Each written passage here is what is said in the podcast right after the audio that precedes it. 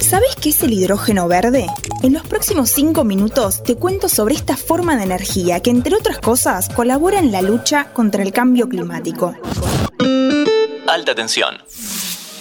Hola, ¿qué tal? ¿Cómo les va? Bienvenidos y bienvenidas una vez más a Alta Tensión, el podcast de interés general dedicado a la energía.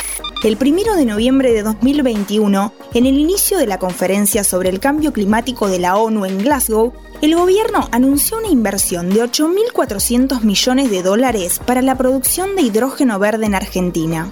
Se trata de un proyecto de la australiana Fortescue que en América Latina dirige el ex Puma Agustín Pichot. Por eso es una buena oportunidad para hablar de eso que muchos llaman el combustible del futuro. En los próximos 5 minutos te voy a contar de qué va el hidrógeno verde y por qué Argentina tiene una gran oportunidad para desarrollarlo. Este podcast es presentado por Alpes Energy, comercializadora de gas natural y energía renovable en toda Argentina. Los puedes conocer ingresando en alpesenergy.com. El hidrógeno es más viejo que el agua. La H de H2O es el primer elemento de la tabla periódica, el más simple y el más abundante del universo. Apareció enseguida después del Big Bang y hoy es uno de los insumos fundamentales para casi cualquier proceso industrial, desde la producción de fertilizantes hasta la fabricación de chips.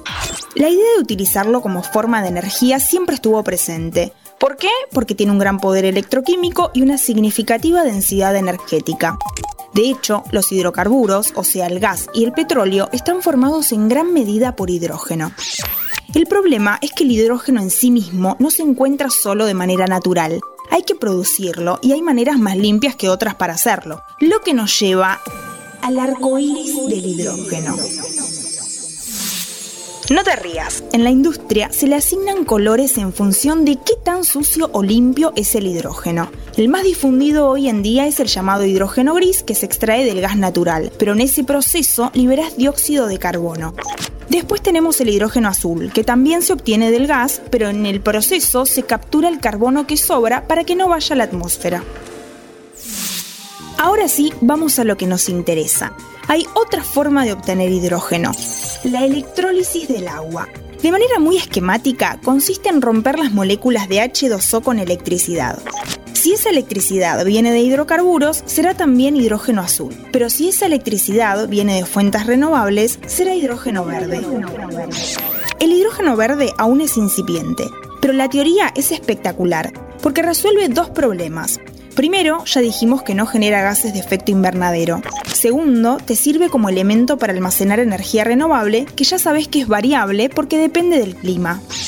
En algún punto funciona como una batería. De hecho, ahí hay una especie de grieta, sobre todo en el transporte. Muchos dicen que todos los autos, camiones, buses y aviones van a ser eléctricos con baterías, y otros dicen que el hidrógeno es una solución mejor. Si me preguntas a mí, te diría que las baterías de litio son mejores para vehículos urbanos y de baja potencia, mientras que el hidrógeno tiene mucho potencial en el transporte de carga o de larga distancia.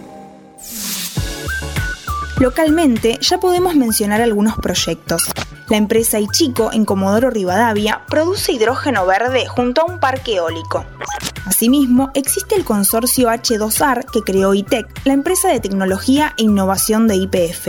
Ahí están asociadas muchas empresas nacionales e internacionales para explorar distintos proyectos. Hace poco, en octubre, la empresa estatal IEASA, que antes se llamaba Enarsa, anunció un acuerdo con el Instituto Alemán Fraunhofer para producir hidrógeno a gran escala. Hagamos una pausa porque quiero recordarte que este capítulo es auspiciado por Alpes Energy, la firma que comercializa energía renovable en toda la Argentina. Ingresa en alpesenergy.com y conoce más sobre sus servicios. El hidrógeno verde ya es una realidad y Argentina puede ser una gran potencia. Lo difícil, como ocurre en general, es conseguir financiamiento.